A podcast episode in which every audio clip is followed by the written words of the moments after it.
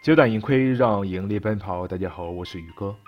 汇市财经这档节目主要讲述的内容是外汇市场的形成与发展，外汇交易者需要学习的内容以及影响外汇市场的重要因素，让各位交易者知其然，更知其所以然。这一节内容呢，我们来聊一聊关于外汇零售交易服务商的监管环境。关于外汇零售交易受监管的宽严程度。和地域是有很大的关系的。在过去呢，外汇交易很大程度上限定在银行间的场外交易，因此呢，根本不需要保护零售交易者的权益，因为他们根本就没有参与到市场中来的这种途径。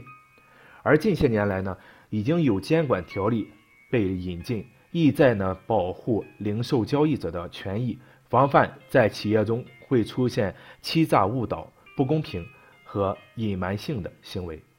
那么接下来呢，咱们就来聊一聊关于外汇市场中的比较权威的三家监管部门，分别呢坐落在呃澳大利亚、英国和美国的监管机构。那么根据澳大利亚零一年公司法，在澳大利亚运营的外汇保证金服务商呢，必须是得到澳大利亚。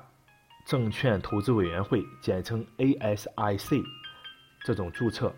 并且呢需要持有澳大利亚金融服务牌照，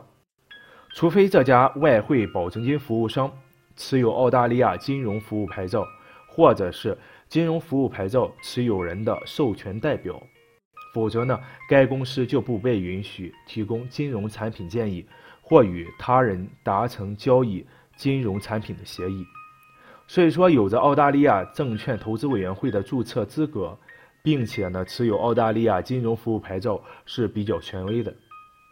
那么在一二年之前呢，英国的零售外汇交易监管机构是英国金融服务管理局，而在一二年，由于呢该机构解决问题的这个效率比较低，被撤销。新的体系下。之前的英国金融服务管理局的这种职责，分别转移至英格兰银行，组建了金融政策委员会和两家新的机构，分别是审慎监管局和金融行为管理局，简称 FCA。在二零一二年开始呢，是负责监管金融服务企业行为，包括零售外汇交易服务商。而审慎监管局呢，是将负责不呃确保这些企业遵守相关金融要求。美国呢是有两家机构监管外汇保证金服务商，第一是美国国家期货协会，简称 NFA，和美国商品期货交易委员会，简称 CFTC，后者呢是负责期货交易商的注册。